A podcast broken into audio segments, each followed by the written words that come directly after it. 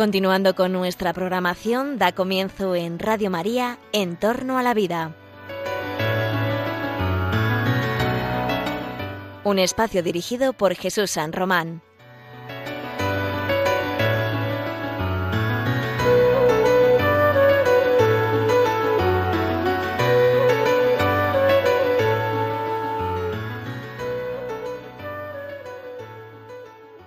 Muy buenos días, queridos oyentes de Radio María. Les habla eh, esta vez Jesús San Román. No tenemos al doctor Avellán con nosotros, estará en el próximo programa. Y hoy me dirijo yo a ustedes un poco pues para, bueno, comentar en, este, en esta hora de miércoles eh, del mes de junio, ya esperando que en fase 2 de Madrid, de, de esta pandemia del, de la COVID-19, bueno, pues vamos a tratar de comentar precisamente algunas de las lecciones que nos ha podido traer eh, esta etapa tan eh, bueno, interesante en muchos aspectos y en otros aspectos tan docente. Algunos nos ha enseñado muchas cosas, hemos aprendido mucho de nosotros mismos y de, y de los que tenemos al lado. Bueno, en cualquier caso, una época, una etapa convulsa. Y como todos los tiempos convulsos, pues siempre son tiempos en los cuales eh, descubrimos cosas, aprendemos y nos hacemos preguntas. Lo cual eh, no es nada malo si las respuestas nos ayudan, nos aportan algo. ¿no? Así que, bueno, un buen momento quizá ahora que está todo más tranquilo, eh, que nos enfrentamos a unas semanas eh, de verano en las cuales parece que todo vuelve a la nueva normalidad. ¿no? Es un concepto también muy interesante esto de la nueva normalidad. Pero bueno, que parece todo que todo vuelve a la calma, pues quizás sea un momento para echar la vista atrás, para reflexionar y para ver eh, qué nos ha aportado esta crisis, ¿no? qué nos ha dicho, qué nos ha enseñado de nosotros mismos, de nuestra forma de ver a, a nuestros conciudadanos, ¿no? de nuestra forma de respetar la vida, de nuestra forma de entender eh, quiénes somos eh, en, en, este mundo en el que vivimos, ¿no? Que al fin y al cabo es, es lo que significa la bioética, ¿no? La bioética es precisamente ese, analizar ese eh, cuál es nuestro comportamiento en las ciencias de la vida precisamente a la luz de, de unos determinados valores morales, ¿no? Y, y ha sido quizás un momento en el que la naturaleza se ha puesto presente en nuestras vidas de una forma eh, muy firme, sin capacidad para mirar a otro lado. ¿no? Y esa, es, esa nueva enfermedad a la que nos hemos enfrentado, eh, tanto desde el punto de vista médico como desde el punto de vista social, ¿no? porque bueno, es verdad que los médicos hemos estado ahí eh, muy presentes, ¿no? pero esto nos ha afectado a todos. ¿no? Nos ha hecho eh, ver y entender la realidad eh, de una forma al menos singular. La cuestión es si eso va a quedar como dos o tres meses en nuestra vida, como una cosa que contaremos a, a, a nuestros hijos o a nuestros nietos y, y, ya, o sin embargo, cambiará de forma definitiva eh, muchos de los valores, de los pensamientos que funcionábamos o que teníamos hasta el momento. Es decir, ¿qué nos ha enseñado? ¿no? Esas, yo creo que sería el resumen. ¿no? ¿Qué nos ha enseñado esas, esa, esa realidad, esta realidad nueva? Y si esos valores o que nos ha enseñado nos han servido para algo o no. Bueno, así que, bueno, eso es de lo que quería hablar un poco con ustedes, ¿no? Esta, en esta pequeña hora, ¿no? Sobre, sobre la crisis, ¿no? Y sobre nuestra vulnerabilidad precisamente a, a, a esta pandemia que hemos vivido. ¿no? Tenemos con nosotros, yo creo que a dos personas excepcionales, ¿no? Para poder tratar eh, de este tema, ¿no? Uno de ellos ya con el micrófono, el otro entrando en este mismo, en este mismo instante. Eh, el primero de ellos es el, el doctor el doctor Jesús Poveda Agustín, psiquiatra y profesor de psicopatología en la Universidad eh, Autónoma de Madrid.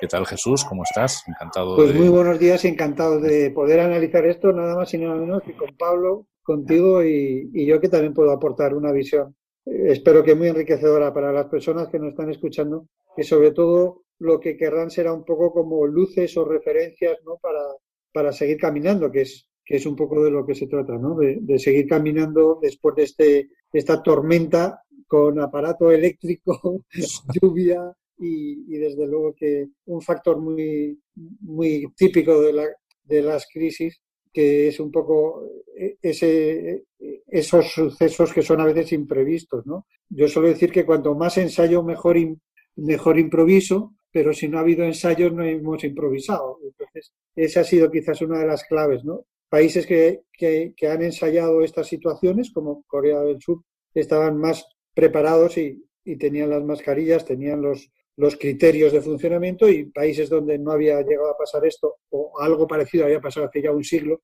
pues no nos ha pillado tan preparados. ¿no? Pero en cualquiera de los casos creo que podemos hacer un análisis muy, muy bueno y te agradezco muchísimo esta invitación y bienvenido Pablo. ¿no? Tenemos al, también al, doctor Pablo Barreiro, que se acaba, se nos acaba de incorporar ahora en, en, estamos todos todavía por videoconferencia. Y bueno, el doctor Pablo Barreiro eh, también ya le conocen de algunos otros programas, es eh, médico internista, especialista en, en, enfermedades infecciosas, trabaja en el Hospital la, en el Hospital La Paz y también pues eh, otro profesional excepcional, profesional para poder eh, alumbrarnos un poco ¿no? en, en cuáles han podido ser pues, las conclusiones que hemos eh, podemos sacar ¿no? de esta época de crisis ¿no? y, y, esta nueva percepción ¿no? que tenemos de lo vulnerable que somos a veces ante, ante la realidad. ¿no? no sé, podemos empezar si queréis con la... Estaba mirando antes de empezar el programa la definición de crisis en la en la Real Academia Española de la Lengua, ¿no? Porque a veces dice, bueno, ¿y esto, esto de crisis exactamente qué es, ¿no? ¿A, qué nos dedicamos cuando hablamos de crisis, ¿no? Pues bueno, la acepción, la primera acepción de la, de Real Academia eh, dice cambio profundo y de consecuencias importantes en un proceso o una situación y en la manera en que estos son apreciados. ¿no? Es decir, aquí nos, eh, nos dice como muchas cosas, ¿no? Muchas, eh, en ellas, primero, es un cambio profundo en la, en, la realidad y también un cambio en la forma en la que percibimos las cosas, ¿no? O sea, es una, una realidad fuerte, una realidad profunda, ¿no? Que nos afecta de una determinada manera y que nos, nos lleva a percibir las cosas, ¿no? Bien, que, eh, desde el punto de vista de la bioética, desde el punto de vista de la persona, ¿no? Desde la, desde el punto de vista de, de, la visión que tenemos de nosotros mismos, ¿no? ¿Qué cambios eh, pensáis que, que, esta nueva, esta realidad pues ha llevado a cómo percibimos las cosas? ¿no? Si quieres, Pablo, empiezo yo y luego ya continúas. Yo lo que, lo que he notado Por favor. Eh, ha, ha, sido sobre todo, claro, es el análisis que hago desde la perspectiva más psicológica, ¿no? que es una toma de conciencia, ¿no? conciencia sobre la fragilidad de, de la vida humana en el sentido de cómo un un ser biológico tan, tan aparentemente pequeño, reducido como es un virus, pues eh, nos hace constatar esa fragilidad de la vida. Y luego también otra cuestión que nos ha ayudado esta crisis es a tomar conciencia no solo de la fragilidad, sino de un aspecto de esa fragilidad que es la conciencia de muerte. ¿no? Yo creo que en el mundo occidental la muerte eh, se consideraba ya como algo accidental, no algo que solo pasaba en los accidentes de tráfico o gente muy mayor. ¿no? Y casi toda la gente moría accidentalmente, ¿no? Leían eh, en una esquela lo de que le sorprendió la muerte a los 95 años, ¿no? Es que estamos en un mundo un poco en ese aspecto muy llamativo y yo creo que esta, esta pandemia que tiene pinta de convertirse ya en una endemia, porque ya hay que vivir con ella, eh, nos ha ayudado a tomar conciencia de fragilidad y a conciencia de, de muerte, ¿no? Con lo que eso tiene de bueno, ¿no? Porque eso te hace vivir más desde una desde un realismo optimista, que es yo desde donde creo que hay que vivir. Sí, eh, ahí, sí, ahí coincido ciegamente contigo y además que si te fijas, eh, eh, me quedo un poco con la idea, quizá como, como médico, de cómo eh, en este estado de bienestar hemos ido apartando ¿no? el concepto de muerte de nuestro lado, ¿no? apartando el, el, el concepto de fragilidad, de vulnerabilidad. ¿no? Yo creo que hemos hablado yo no sé cuántas veces, ¿no? Pero sí muchas, ¿no? Estos últimos programas del tema de la, de la eutanasia, ¿no? En, porque es, es, era el debate ¿no? que teníamos en, en, los últimos programas, en, desde el espectro político de las, de las nuevas leyes. ¿no? Y cuando enfocábamos este tema de la eutanasia, eh, había muchas formas de hacerlo y una de ellas era precisamente también eh, reivindicando ese aspecto de nuestra vida que es el, conflicto, ¿no? no solamente el conflicto psicológico, sino también el conflicto biológico. ¿no? Es decir, eh, formamos, somos seres materiales, vivimos en un mundo, tenemos enfermedades, tenemos sufrimiento, tenemos dolor y, y bueno, como médicos nos hemos formado precisamente para, para tratar de evitarlo, ¿no? Pero hemos llegado quizá a un extremo ¿no? demasiado exagerado en el sentido de que hemos desligado ¿no? cualquier eh, característica de humanización a situaciones en las cuales vemos fragilidad. ¿no? Y, y, le hemos quitado esa, esa humanización a, los pacientes en estado ya más terminal o más paliativo y le hemos quitado esas características humanas también al inicio de la vida, en el estado del embrión, precisamente para poder eh, incluso decidir ¿no? sobre lo que íbamos a hacer con ellas o poder, eh, eh, o poder manipularlas. Así que yo, desde aquí, desde estas zonas, quiero hacer precisamente esa también, apoyarme un poco en lo que decía el doctor Poveda ¿no? y, y reivindicar ¿no? ese, ese positivo de la muerte que dice, que a veces puede llamar mucho la atención eh, en, en, la sociedad en la que vivimos, ¿no? En entender la muerte como algo que forma parte de la vida. No, es, el, no es el, el, final, sino es que forma parte de, de, de, la vida, ¿no? No digamos ya si además tenemos una visión trascendente y fe y entendemos que, que estamos llamados a, a, a, una vida más plena, ¿no? Pero, pero en este estado de bienestar, precisamente, ¿no? Este, estas características de, de del sufrimiento, dejarlas de lado y, no querer eh, eh, y renunciar incluso las patologías que a veces nos cuesta mucho tratar o nos cuesta mucho o, nos cuesta mucho manejar, pues bueno, pues ha hecho que nos demos de bruces, ¿no? Precisamente con el manejo de los más vulnerables en nuestra pandemia, ¿no? Que han sido nuestros, a veces nuestros mayores, ¿no? A los cuales muchas veces somos, eh, según van saliendo, pues los medios de comunicación, pues han quedado a veces relegados, ¿no? O, o apartados, ¿no? No sé si el doctor Barreiro sí. quiere apuntar algo pues, más. Pues eh, venía yo corriendo para llegar al programa en, en, mi moto, como bien sabéis, donde todos los días Jesús y yo nos jugamos la vida, ¿verdad? Y tenemos muy cerca la idea de muerte, ¿no? Es, es una experiencia vital que francamente eh, madura la conciencia de vida y de muerte, ¿no? Y, y, que permite disfrutar la vida de otra manera, ¿no? Sabiendo que, que uno está siempre en riesgo, ¿no? Y, y efectivamente, eh, a, ayer precisamente eh, venía yo con, digamos, con, con, con esta conciencia, ¿no? Porque ayer hablaba yo con un sacerdote eh, que es de origen congoleño, vive, vive en el Congo, en, en la República Democrática, eh, y le ha pillado aquí el confinamiento, y don Apolinar, y me comentaba eh, que, claro, que, que, esto que vivimos nosotros con, con, tanta alarma, ¿no? En este estado de alarma, para ellos es el estado habitual de vida, ¿no? Ellos ven morir a sus hijos de malaria, de ahora una epidemia de cólera, eh, después que habían controlado un poco la epidemia de ébola, pues ha vuelto a aparecer otro foco, eh, si no son las guerrillas, o sea que para ellos mm, eh, viven en, en, una continua amenaza, ¿no?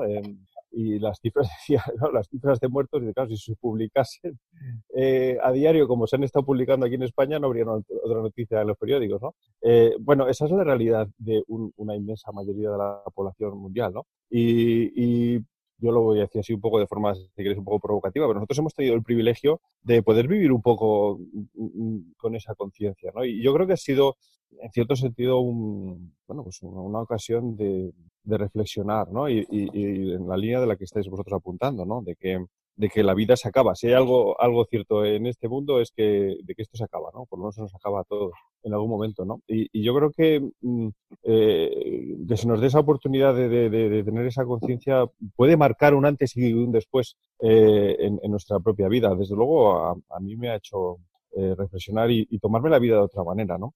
Claro, hablar de muerte, eh, pues es duro, ¿no? Y probablemente, y yo lamento que eh, nosotros los creyentes eh, no hayamos dado un poco más ese enfoque en este momento de crisis que estamos viviendo, ¿no? Esa, esa, esa visión, si queréis, eh, no positiva, pero sí esperanzada, ¿no? Hacia, hacia la vida que acaba, ¿no? Porque para, para, el creyente la, muerte no es un, drama, es un paso. Y, solo, probablemente para el creyente, se puede vivir la muerte con, con esa tranquilidad, porque tenemos la esperanza y, la fe, ¿no? Y, por lo tanto son, son eh, eh, días, es tiempo de también crecer en, en, la esperanza y en la fe. Una ocasión de oro, una ocasión de oro que tenemos los creyentes eh, para, para, crecer en estas virtudes, ¿no? O sea, que, que, no, que no, no desperdiciemos esta ocasión, ¿no? Y, y, la última virtud, el amor, ¿no? Pues siempre sabiendo que, que por encima de todo hay, hay un Dios que nos ama y como dice San Pablo, eh, todo es para bien para los que aman al Señor, ¿no? O sea que, que, con ese desparpajo yo creo que los creyentes podemos vivir esta situación crítica, ¿no? Sí, eh, yo estos días me acordaba, he hecho una cosa que me creía que era original y luego resulta que lo he leído, que lo ha hecho mucha gente, que ha sido leer el Quijote al mm. acostarme con calma, ¿no? Se dice a veces en el tópico de que en el Quijote está todo, hombre, todo, todo no, pero mucho sí, ¿no? Y una de las frases que, que he vuelto a releer ha sido la de no esperes tenerlo todo para disfrutar la vida. Ya tienes la vida para disfrutarlo todo, ¿no? Entonces yo creo que, que es, una, es una idea muy bonita, ¿no? porque a veces en, el mundo occidental que, que vivimos y la mayoría de las personas que nos estén escuchando pues están en él, pues creemos que, tenemos que tener todo para disfrutar la vida, cuando en realidad tenemos la vida para disfrutarlo todo, ¿no? Y quizás esa es una de las reflexiones, ¿no? Oye, tenemos una, una calidad y una cantidad de vida que, es tan abundante que no la hemos valorado. Y, a veces estos momentos sí que nos, nos ayudan a valorarlo, ¿no? Entonces yo creo que, que este día que comentaba Pablo, ¿no? De que tomar la vida como casi un riesgo y, disfrutar de ella, ¿no? Y además si tenemos la, suerte de tener esa visión trascendente de la vida, pues le encontramos además un sentido y por lo tanto una plenitud. Yo lo que sí que he notado y, haciendo también la reflexión profunda es que cuando las personas tenemos una visión de trascendencia, vemos en la muerte un paso más de ese proceso vital, de ese ciclo vital, mientras que otras personas es como el terror y entonces entran en una, en una medicina que, se ha llamado medicina de guerra, ¿no? Yo no, yo no he visto la guerra, o sea, sí que he visto la batalla en el sentido de, afrontamiento de la enfermedad y de los síntomas y tal. Pero este tema que se ha hablado de algunas situaciones de triajes y de tener que dejar a personas menos atendidas que otras y tal, bueno, yo creo que eh, los médicos hemos estado haciendo las cosas del mejor modo posible, a veces adelantándonos a situaciones, y sí que a veces, eh, si en los medios de comunicación no había una visión de trascendencia, una visión de, que la muerte es un paso más dentro del, proceso y del ciclo de la vida, sí que ha habido momentos de desesperación. Entonces yo creo que ese sí que ha sido un aspecto muy lamentable que, que, que tenemos que aprender de esto y esa frase que decía antes de cuanto más ensayo, mejor improviso. O sea, tendríamos que haber tenido un ensayo o ensayos para situaciones de epidemiología y verlas venir y, abordarlas bien, como ha pasado en algunos países. Corea del Sur es un ejemplo. Los coreanos parece ser que habían hecho incluso pruebas en el país de qué pasaba si había algo parecido y, tenían sus mascarillas preparadas, sus EPIs preparados, sus, sus, urgencias preparadas, ¿no? Bueno, tenemos que estar preparados, ¿no? A lo mejor hemos descubierto que el mundo es más frágil de lo que creíamos y, tenemos que prepararnos para vivir en un mundo frágil. Y lógicamente ese mundo frágil eh, se ha dañado más en las personas frágiles, que han sido las personas más mayores o con más dificultades. Sí, abundando en esto, yo em, creo que así como de, esta situación de crisis eh, podemos salir reforzados, eh, también podemos salir debilitados, ¿no? yo lo comentaba y, te, y, lo comento delante de, otro gran experto, de, Jesús Poveda, lo comentaba con mi mujer que es psiquiatra y em, que, seguro que, esto está generando su propia psicopatología, ¿no? Eh, yo ya he percibido eh, personas que están atemorizadas. Eh, yo he percibido incluso casos que entrarían dentro de algún diagnóstico psiquiátrico como, de, delirios hipocondriacos, ¿no? O sea, hombre, yo hay, hay, bueno, no voy a, no voy a entrar a, dar detalles, pero hay, también quizá comportamientos de un poquito mm, públicos de exceso de, miedo. Yo, yo no, no, no, quiero alentar a nadie a la imprudencia, ¿no? Pero, pero hay, hay cosas un poco exageradas. A veces yo creo que por, porque estamos un poco informados o eh, por parte de las autoridades, no sé si a propósito, porque a lo mejor interesa que, eh, que tener un poco a la, a la, sociedad algo atemorizada, ¿no? Y, y, así más fácil de dominar, no, no, no lo sé. Eh, pero, pero creo que vamos a tener que, fijaros, va, va, va, a ser más duro, creo yo, para, para algunos y para la sociedad en general, el, desconfinamiento mental que el físico. O sea, el, volver a, retomar una vida social y una vida de relaciones personales con cierta normalidad. Entiendo que no es fácil, ¿no? Que, eh, todos tenemos el miedo metido en el cuerpo, que todos tenemos imágenes muy duras en la televisión, ¿no? Historias terribles que se han contado, ¿no? Pero, pero hay, que, hay que sacudirse el polvo, ¿no? Y, y hay que mm, pues eh, ir retomando una vida de, lo, más normal posible. Eh, yo no digo de qué forma, porque no lo sé, pero, pero, pero sí que el, perder un poco los, miedos. ¿no? no quiero decir con esto que no haya que ser prudente ¿eh? y que no haya que seguir teniendo medidas de, precaución, ¿no? pero, pero que, mm, bueno, que, que no nos dejemos llevar por el miedo. Tampoco, eh, no, sé cómo, hasta dónde dejarlo, ¿no? Pero ahí, ahí dejo esa idea, no sé qué os parece. Yo, yo creo que hemos aprendido al menos tres cosas. Que hay que lavarse las manos, como nos decían nuestros padres cuando éramos pequeños y veníamos de jugar con el barro y tal. Lávate las manos, hay que incorporar ese hábito que se ha visto que es, que es bueno. Durante un tiempo parece que el uso de las mascarillas, pues habrá que, que ver un poco, pero, pero sí que parece que hay una indicación clara, ¿no? Por la experiencia en otros países. Y luego también el tema este de la de la distancia física que no social, ¿no? A mí me parece que se han jugado mucho con las palabras. Una cosa es la distancia física, otra la distancia social. Socialmente todo lo contrario. El ser humano es un ser eh, social por naturaleza, ¿no? Y, yo un poco analizando esto que acabas de decir, Pablo, creo que, eh, y es un poco el análisis que hago, yo tengo una actividad profesional de, consulta, he estado en la universidad eh, con el Zoom y exámenes en Moodle y todas estas cosas, y tengo la impresión de que la gente se ha quedado con una cosa que, se, que llamamos en psicología indefensión aprendida, ¿no? que es cuando a una persona le ha sacudido mucho que ya es que no se mueve para que no le sacudas, o sea, no vaya a ser que, me dé, ¿no? Entonces yo creo que ha habido como tanta confusión en el sentido de, información equívoca que hay un momento en el cual te quedas como parado porque no sabes qué hacer, ¿no? Eh, le llamamos también, eh, desde el punto de vista psicológico, hablando en esto, lo que llamamos el doble vínculo, ¿no? Que es esto que a veces hacemos sin darnos cuenta de regalarle a alguien a lo mejor dos corbatas y se ponga la que se ponga, le podemos reprochar que no se ha puesto la otra. Entonces, nos, mm. nos han dado tantas indicaciones y nos han dicho las cosas de, de, maneras tan confusas que ya uno dice, mira, pues, pues ya no hago nada y así no me equivoco. ¿no? Y yo creo que hay que dar el paso de actuar. ¿no? O sea, igual que el frío se quita andando, y eso todos los que nos gusta la montaña lo sabemos bien, pues yo creo que el miedo se quita también caminando. ¿no? tenemos que volver a caminar, tenemos que movernos, tenemos que socializar, por supuesto, ¿no?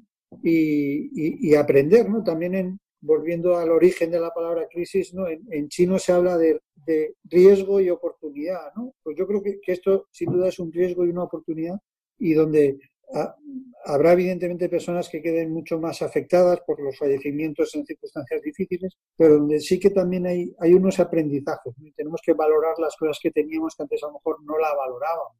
Eso me lo contaba un médico, un compañero amigo mío que, que, que ha estado ingresado y con el oxígeno y el respirador y tal, y decía, pues yo que, que, nunca he valorado respirar y ahora lo que respiro, lo que valoro cada vez que respiro, ¿no? Bueno, pues, pues eso, tenemos que volver a, valorar cuestiones tan importantes como, como esa vida, ¿no? Que, que, tenemos y que es un don. Entonces yo creo que si somos capaces de vivir la vida como un don, disfrutaremos más de ella, ¿no? Y sabremos que como don, pues tendremos que dar cuenta de ella, ¿no? Mientras que si la vivimos como tristemente la vive la gente que no tiene la suerte de la fe, que es como una posesión, algo que posee, que es mío, ¿no? Pues claro, al final eso que resulta que no es tan tuyo, es tan frágil que cuando lo pierdes pues lloras y lloras mucho y sin consuelo, ¿no? Entonces me parece que ver la vida como don, como oportunidad, esto es una lección que está clara, ¿no? Y, la, y conocer un poco la naturaleza del hombre y la naturaleza de la ecología de los sistemas. Hay que respetar la naturaleza y la naturaleza nos respeta a nosotros, ¿no? Como otro aprendizaje, ¿no? Sí, yo mientras, mientras eh, os oía, eh, me acordaba, yo creo que fue una figura que me mandaste, me mandaste tú, eh, Jesús, por, por WhatsApp, ¿no? De esas tres esferas, ¿no? Esa zona de miedo, ¿no? zona de aprendizaje y zona de crecimiento, ¿no? y cómo la, efectivamente, ¿no? Como la, trayectoria correcta, la buena es ir pasando de una a otra, ¿no? Si te quedas en, y es verdad que mucha gente se ha quedado en la primera, ¿no? Como decía como dice Pablo, ¿no? Esa, en esa zona de miedo, ¿no? Y ahí es, es, es lo que estamos, estamos perdidos, ¿no? Es necesario pasar a esa zona de, eh, después de pasar el miedo, que, que, yo creo que en el fondo, pues también es una, es una emoción ahí, un sentimiento ahí o una reacción natural, ¿no? Pero enseguida ese aprender, ¿no? De esa nueva situación, como bien decías, y crecer, ¿no? De ella, ¿no? Ese es el concepto que yo también aprendí contigo, ¿no? De resiliencia, ¿no? De, aprovechar, aprovechar eh, las, las, las, crisis, ¿no? Para, para, para crecer, ¿no? Para, para mejorar, ¿no? Para ser mejores nosotros mismos. Yo creo que esto lo decía también, tengo aquí una, una, frase que a mí me llamó también mucho la atención, eh, porque es, yo, eh, está en, es una frase de Benedicto XVI, en Caritas in Veritate, ¿no? Y, y, cuando, cuando la leía, justo tiene una relación con, con, el tema de la crisis que me ha servido mucho, ¿no? Para, para estas etapas. Y, voy a leer esta cita, ¿no? Voy a, voy a leer textualmente, ¿no? Y dices, la crisis nos obliga a revisar nuestro camino, a darnos nuevas reglas y a encontrar nuevas formas de compromiso, a apoyarnos en las experiencias positivas y a rechazar las negativas. De este modo, la crisis se convierte en ocasión de discernir y proyectar de un modo nuevo. Conviene afrontar las dificultades del presente en esta clave de manera confiada más que resignada. ¿no? Es toda una, lección de cómo eh, pasar a esa fase de crecimiento ¿no? después, después de las eh, conclusiones, ¿no? O lo que la crisis nos, nos aporta, ¿no? Sí, es que precisamente la confianza tiene mucho que ver con tener fe, ¿no? O sea, es confiar, ¿no? Entonces, eh, la cita de, San Pablo de, que todo es para bien, aunque a veces uno no lo entienda, pues es una, visión cristiana trascendente, ¿no? O sea, evidentemente de, todo esto eh, se pueden derivar muchos bienes, ¿no? Eh, aunque evidentemente la situación es paradójica, ¿no? Yo el otro día leía a San Agustín una frase que me hizo muchísima gracia, dije, tío, qué listo era, pero qué cosas dicen, ¿no? Decía que sufrir eh, eh, es malo, pero haber sufrido es bueno. Muy bueno, sí. bueno, pero es que pues, yo creo que en esto, eh, yo creo que en esto, incluso durante la propia crisis, se han dado grandes bienes, ¿no? O sea, sin duda. yo creo que la, o sea, pues, la, la, la reacción de generosidad que ha tenido la sociedad, pues la, hemos recalcado bastante, ¿no? Pero nunca es poco, eh, de confinarse, de meterse en casa para proteger en definitiva a, los más débiles, ¿no? Porque bueno, y esto ya sabíamos que era una infección más o menos grave, pero que solo a un 5% le, es especialmente grave y casi siempre son personas mayores o, enfermas, ¿no? Pero luego, eh, y, bueno, pues la, gente lo asumió, ¿no? Y esto es una generosidad tremenda. Ha habido gente que ha perdido eh, trabajos, ha perdido negocios, ¿eh? pues quedarse en casa y, en última instancia por eso, ¿no? Por proteger al, más débil, ¿no? Al, más vulnerable, ¿no? Eh, pues, pues un gran gesto de generosidad, cuando eso poco antes se estaba hablando de eutanasia en este país, ¿no? En los parlamentos, etcétera, ¿no? Em, se han recuperado y se ha intentado, porque no había más remedio, eh, cuidar mucho las, relaciones familiares, ¿no? cuánto hemos tenido que aguantarnos, ¿no? Y bendito sea Dios, ¿no? Y, y, es que esa es la vida familiar, ¿no? El, ayudarnos unos a otros y a veces también el aguantarnos, ¿no? Eh, bueno, yo personalmente, yo creo que todos vosotros eh, como médicos, yo creo que hemos, hemos vuelto a, las raíces más profundas de nuestra vocación, ¿no? A, la entrega, a, la lucha contra la enfermedad, eh, a capa y espada, a, veces sin medios, sin ni materiales, ni tampoco eh, de conocimientos, ¿no? Porque estábamos luchando contra una enfermedad totalmente desconocida y, de la que todavía sabemos poco, pues daba igual, ¿no? Había que, había que tirar para adelante con lo que hubiese y con lo poco que supiéramos para, para sacar adelante a, nuestros enfermos, ¿no? Eh, y, luego el estudio, la investigación, eh, no con otro afán, sino con el, de conocer mejor la enfermedad y, atacarla de la mejor manera posible, ¿no? O sea, que ha habido nos ha sacado mm, cosas muy buenas de nosotros mismos, de, cada uno de nosotros y de, y de una sociedad que, estaba como muy volcada hacia sí misma, muy, muy, eh, muy eh, egocentrista, ¿no? Y, nos ha puesto pues en, en, la, realidad de las cosas, ¿no? Y, en actitudes muy generosas. Yo que me voy a tener que despedir de vosotros porque tengo ahora otra actividad y le doy la importancia a la radio que tiene, pero eh, se lo comentaba Jesús cuando, cuando me invitó tan gustosamente a este programa. Yo creo que eh, ha sido una, una, cosa que se llama contacto con la realidad. Entonces, eh, muchas veces vivimos muy lejos de la realidad, ¿no? Y hay una cosa que se llama contacto con la realidad. Cuando perdemos el contacto con la realidad, pues tenemos esas alucinaciones o esas percepciones delirantes. O sea, entonces, la, la, realidad a veces es dura y, y, el coronavirus nos ha enfrentado a una realidad dura. ¿no?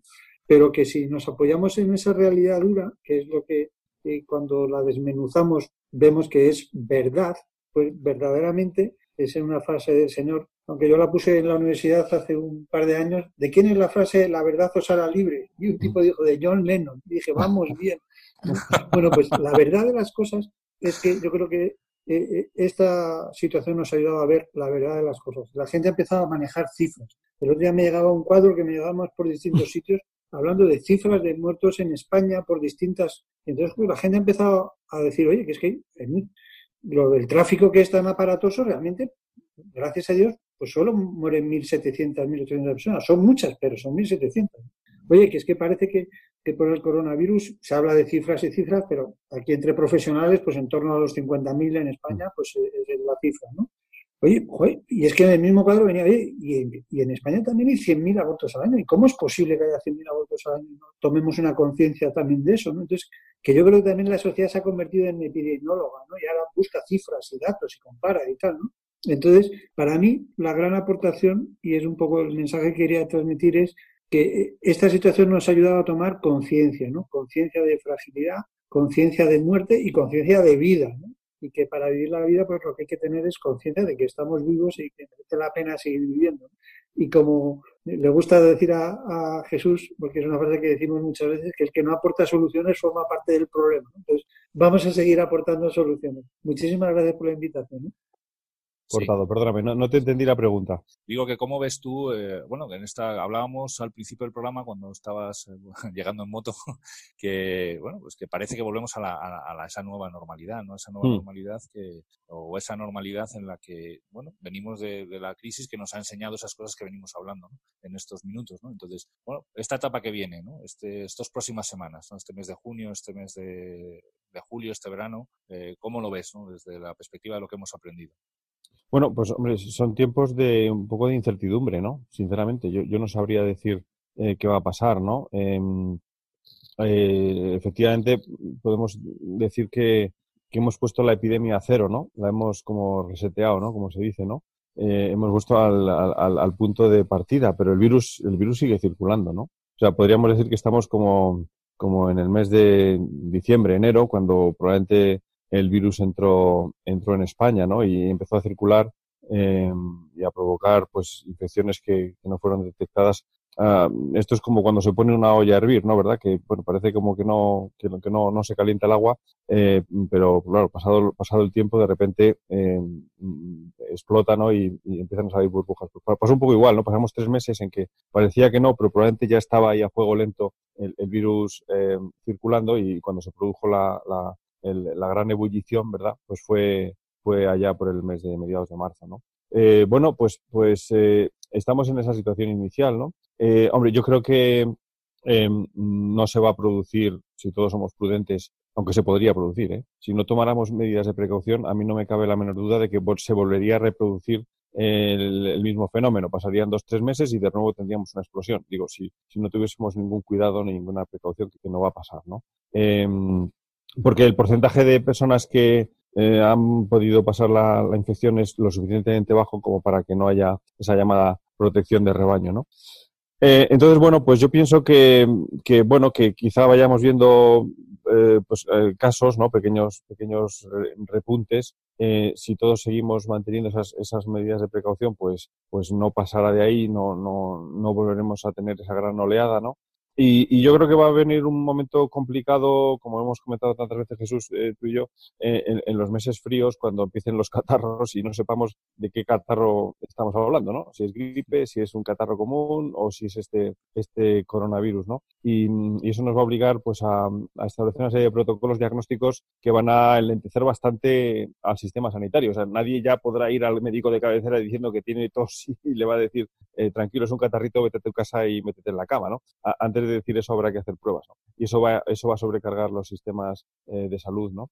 Em, bueno, yo, yo pienso que en, estos meses hay que seguir manteniendo, por supuesto, las, las medidas de, de, precaución. Yo, yo, creo que tenemos que ser todos muy responsables ¿no? con esto, eh, para evitar, en primer lugar, pues esa nueva eh, granola que pasó en, en marzo, ¿no? Eh, cuanto más nos protejamos, más, precaución tengamos, pues menos casos provocaremos alrededor, ¿no? Y luego una impresión que yo me gustaría que también tú comentaras, Jesús, eh, que tenemos, que quizás es bueno, es bueno decir, ¿no? Los médicos tenemos la impresión de que los casos que se están produciendo ya después del, durante y después del, del confinamiento son más leves que al principio, ¿no? Tenemos la impresión de que las infecciones que se producen eh, de formas mucho más puntuales y con menor cantidad de virus, porque eh, todos tenemos más cuidado, son, provocan casos más leves, ¿no? Es lo que se llama el factor inóculo, ¿no? Eh, esto querría decir que, mantener medidas de, de, precaución eh, hará que haya menos casos y que los casos que se vayan dando necesariamente, pues, pues probablemente sean más leves, ¿no? Y esto ayudaría mucho. No sé tú qué opinas, Jesús. Sí, yo, yo creo que sí. Lo que pasa es que desde que opiné que esto era como una gripe ya especulo poco, porque, porque, vamos, a principios de febrero eh, la idea que teníamos todos de, de lo que iba a ocurrir distaba mucho de lo que realmente lo que realmente ha pasado, ¿no? Pero, pero sí, es, es, es, probable. Bueno, de hecho, es, es, la historia natural también de las pandemias, ¿no? A nivel, generalmente siempre han sido dos, oleadas y generalmente la segunda oleada es es más leve, ¿no? O, el virus está más adaptado, ¿no? Precisamente a esa, a, esa agresividad, ¿no? Pero, pero yo me, me quedo con todo lo que has dicho, quizá para el marco de este, de este programa, es una palabra que hemos tratado aquí en un programa entero, yo creo que dedicamos, que es el tema de, la, de seguir siendo responsables, ¿no? De esa, eh, esa, de esa responsabilidad ¿no? que tenemos tanto los sanitarios de hacer bien nuestro trabajo. Y ha sido bonito escucharte ¿no? cuando, eh, cuando hablabas precisamente de la responsabilidad que tenemos los médicos de saber, ¿no? de tener bien formada la conciencia ¿no? como, como personas y como profesionales. ¿no? Y una de las cosas probablemente más eh, muy interesantes de esta pandemia, quizá también para los médicos, ha sido el, el yo creo que hemos estado todos en algún foro, ¿no? en algún de estos grupos por WhatsApp, compartiendo información ¿no? entre compañeros del hospital, entre compañeros de trabajo, entre compañeros de, de la profesión, etcétera, eh, comentándonos el último artículo que estaba saliendo, etcétera, ¿no? precisamente por esa responsabilidad ¿no? que decíamos con los eh, con los pacientes, ¿no? De aprender. Pero también está esa responsabilidad que ha tenido, pues, la, todo el resto de la sociedad, ¿no? De, y que decías tú, de seguir siendo responsables, ¿no? Y, y, seguir siendo responsables a la hora de guardar, pues bueno, pues con cierta prudencia, quizá no con la intensidad, ¿no? De la fase cero, ¿no? Pero sí con cierta prudencia eh, esas medidas de distanciamiento físico, ¿no? Que voy a usar yo esta palabra a partir de ahora, que ahora ha explicado muy bien Jesús, ¿no? Y no tanto de distanciamiento social, ¿no? Y con, y, y, con nuestros mayores también, y con nuestros, con nuestras familias, y, porque en el mm. fondo, eh, la responsabilidad con el otro es una forma de solidaridad, ¿no? Yo es a donde quería llegar, ¿no? Y es una forma, hablábamos mucho también, aquí se han dado muchos aplausos, ¿no? A las 8 de la tarde a, a determinar al colectivo que estaba ahí, que estábamos ahí o que estaba ahí y, han sido bonitos, ¿no? Pero, pero a mí me salía dentro cuando los escuchaba eh, aplaudir a mis padres, ¿no? Que estaban solos en casa, ¿no? Y estaban ahí, y a mi madre, ¿no? Que estaba ahí con, mi padre y con mi hermano pequeño que también es discapacitado y estaban los tres ahí aguantando el tipo y siendo extraordinariamente obedientes. O sea, yo nunca he visto a mi padre, y esto perdonar que os cuente esta confidencia, ¿no? Tan obediente con las cosas que yo le, di, le decía que tenía que hacer como estas, como estas etapas. Y eso es una forma de responsabilidad también, y es una forma de solidaridad, ¿no?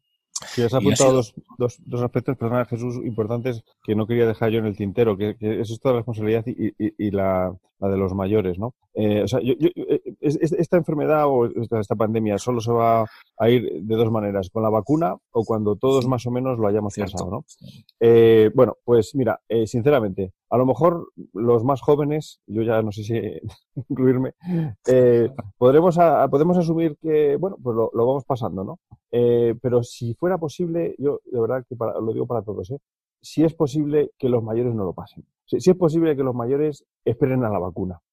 O sea que, por favor, todo, todo, todo aquel que, que, tenga mayores en casa o que vaya a visitar a personas mayores, a los abuelos, a los padres, y, ya, ya son pues mayores de 70, de 60, 70, 80 años, por favor, ahí sí que extrememos las, las precauciones, extrememos el distanciamiento físico, lavémonos bien las manos, eh, mantengámonos a cierta distancia. Ahora cuando nos reunamos a comer, hagámoslo mejor en la terraza o en una habitación bien ventilada. Eh, porque de verdad que si es posible que no lo pillen, ¿eh? que no, dicho así, que, que, no se cojan el virus ahora, a ver si oh, Dios quiere y, y en, en, octubre hay una vacuna y, y, mejor así, ¿no? Oye, si lo cogen, pues, pues bueno, pues, pues, eh, pues nada, lo, lo, cogieron. Pero también, si hemos tenido esos cuidados, posiblemente eh, el, el será más leve menor, para ellos, ¿no? Importante, sí. Sí, sí, sí. Sí, yo, es, es, o sea, está por un lado la, toda la parte científica que comentamos y que, y que es fundamental. Y luego la, toda la parte de, sí, de, de solidaridad, de justicia, de valores sociales, en el fondo. Yo, ahí, yo siempre, el otro día discutía con, con algunos de mis familiares cercanos, con mis hijos en concreto, sobre apuntes de la doctrina social de la Iglesia. ¿no? Y es precisamente, eh, bueno, pues esos, esos valores ¿no? que han salido, han estado muy presentes ahora en, en momentos de crisis, ¿no? De, de, de justicia, de, de verdad, eh, de solidaridad, ¿no? que son valores que, enraizan directamente con la dignidad de la persona humana y que están muy presentes ¿no? en, la forma en la que nos debemos comportar eh, socialmente. ¿no? Y eso se tiene que manifestar en actos concretos y uno de ellos es, es en cuidar a nuestros, a nuestros mayores y a nuestros mayores más próximos, ¿no? como son nuestros familiares. ¿no? En el fondo hay eh, una frase muy bonita, yo no me acuerdo a quién se la ha oído, ¿no? pero, eh, pero la, la, dejé apuntada en uno de esos cajones ahí que tengo en el, en el cerebro. ¿no? Porque mucha gente se dice, decía Jesús que el hombre es un ser humano es social por naturaleza y es verdad, ¿no? pero no somos eh, ciudadanos para, o, seres humanos, o no estamos para estar con los demás, ¿no? sino estamos para estar para los demás. ¿no? Yo creo que eso es eh, lo que de realmente eh, multiplica por infinito ¿no? esa, esa relación que tenemos con nuestros, mm. con nuestros compatriotas, ¿no? con los mm. seres humanos, con nosotros. ¿no? Es decir, no es que no estamos aquí para estar todos juntos, sino estamos aquí para estar el uno para el otro. ¿no? O sea, no es una cuestión de hacer un número grande, ¿no? sino de estar al servicio del, al servicio del resto. ¿no? Y esa es la base un poco de la solidaridad. Y en el fondo la solidaridad, que, forma, es uno de los principios básicos también de la, de la, de la biótica personalista, ¿no? el principio de subsidiariedad y el principio de solidaridad, que es eh, necesario, eh, necesariamente unido al principio de subsidiariedad, y es precisamente ese de estar para, ¿no? para los demás. ¿no? Y ah, ah. Eh, ese para los demás a veces son los más vulnerables, ¿no? y entre ellos están nuestros mayores. y, apuntas precisamente el, contrapunto a lo que yo acabo de, decir. Es decir, así como hay que ser responsables con, con nuestros mayores, eso no quiere decir que, debamos dejar de desatenderlos o que debamos dejar de visitarlos. Eh, es que ellos necesitan, necesitan de nosotros y, para muchos mayores, eh, pues el sentido de su vida es precisamente su familia, ¿no? Y, y para cuántos de ellos, pues las semanas se pasan contando el día en que volverán a ver a sus nietos, ¿no? Eh, esto no, no se lo podemos negar tampoco, ¿no? Eh, yo he oído, yo he oído a, personas mayores decir es que así, para vivir así casi mejor morirse, ¿no? Eh, en la época del confinamiento, ¿no? bueno, pues, pues es verdad, ¿no? a ver cómo, a ver cómo lo conjugamos, ¿no? bueno, pues aquí hay que ponerse en manos de Dios, ¿no? Si estamos en, en este entorno eh, pues de, bajo el manto de, la Virgen y, ahí tenemos que, poner todas estas, todas estas inquietudes, ¿no? Eh, es que tampoco sabemos qué hacer, Jesús. O sea, es que. Mm, es pues paciencia, paciencia. momentos duros. Claro, y, también aquí la, fe y la esperanza nos ayudan, ¿no? A, a, encontrar las soluciones a lo que a lo mejor, desde luego, la ciencia no tiene respuesta, ¿no? Eh, pero a, todo hay que estar, a todo hay que estar pendiente, ¿no? Al cuidado de los mayores, a la protección de los mayores, eh, y bueno, pues, eh, pues Dios quiera que nos ilumine para, para hacerlo bien, ¿no? Pues sí, sí, sí, sin duda, ¿no? Si, si acudimos a él. Yo creo que, que, bueno, que se va, se va caminando, ¿no? Es un poco lo como abríamos el, el programa, ¿no? Y lo que va, y lo que iba explicando iba explicando Jesús, ¿no? decir, eh, es verdad que todavía podemos tener la sensación, como, como parece, ¿no? A veces cuando sales a la calle, ¿no? De que esto está cerrado, de que esto está acabado, de que esto ya está. Yo creo que más o menos comentarios vuestros, tanto tuyos como de Jesús, pues es, o míos, es, evidente que no, que esto no está acabado, ni mucho menos. Esto coincido contigo en que realmente desde el punto de vista clínico científico se acabará eh, cuando llegue la vacuna, sobre todo, ¿no? Eh, pero y llegará, llegará porque las, eh, no sé si en octubre o quizá un poquito más tarde, pero llegará seguro. Pero bueno, continuamos, eh, continuamos avanzando, es decir, esto no, no, no, está acabado y hemos pasado de una fase inicial eh, de, pues de mucho miedo, ¿no? de, miedo por todos lados, miedo por, por, el clínico que no sabía a lo que se enfrentaba, miedo por parte del paciente, pero bueno, hemos ido afortunadamente siguiendo caminando, siguiendo en, esa, en, en, la trayectoria correcta, ¿no? De pasar del miedo al aprendizaje y de pasar del aprendizaje al crecimiento, ¿no? Que es lo que, lo que creo que toca ahora, ¿no? En esta, en, en esta nueva, en esta nueva fase que decía eh, muy bien Jesús, ¿no? Seguir en, eh, hemos, hemos recordado que somos frágiles, ¿no? Hemos eh, redescubierto, pues quizá ese papel nuestro, ¿no? Ese, eh, ese punto, ¿no? O ese aspecto en el que, de, vivir en, en, un entorno del cual no somos impasibles, ¿no? Sino que estamos sujetos a, enfermedades, hemos visto sufrir a nuestros compañeros, hemos visto a nuestros compañeros trabajar y eso nos ha despertado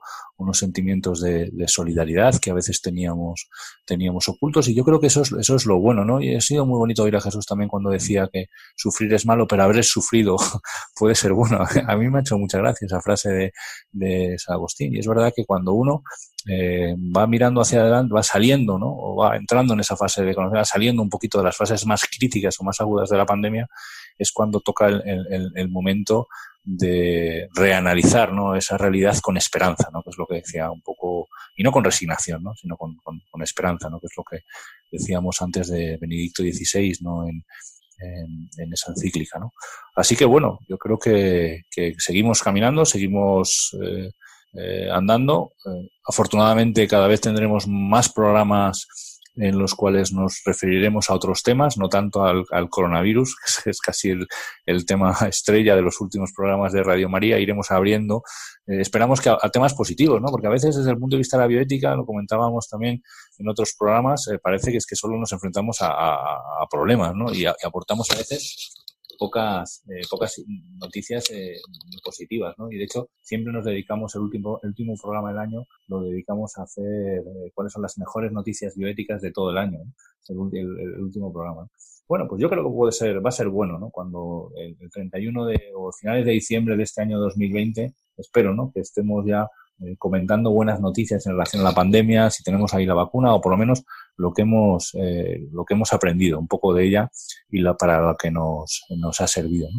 Así que, bueno, vamos cerrando en este eh, programa del mes de junio, entrando ya en el verano y si quieres apuntar algo más, Pablo, no, pues nos despedimos.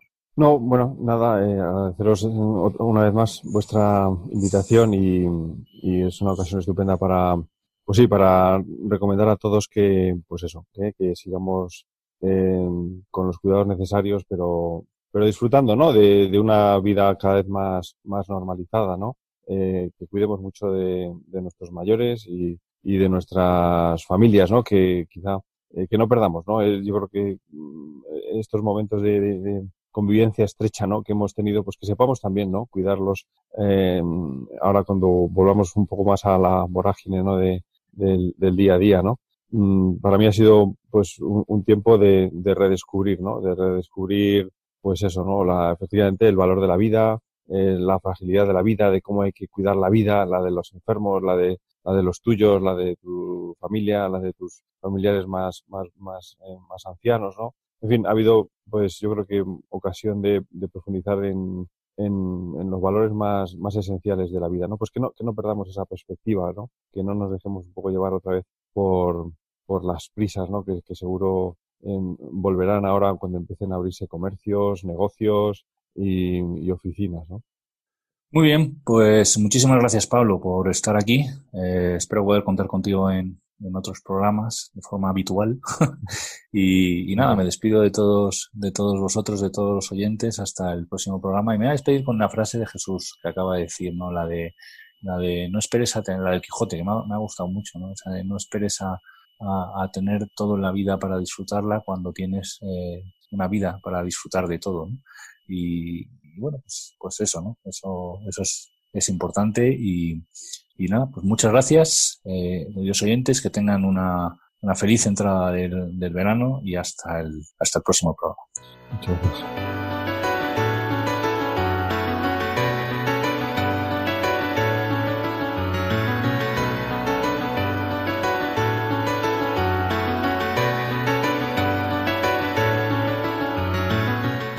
Finaliza así en Radio María, En torno a la vida. Un programa dirigido por Jesús San Román.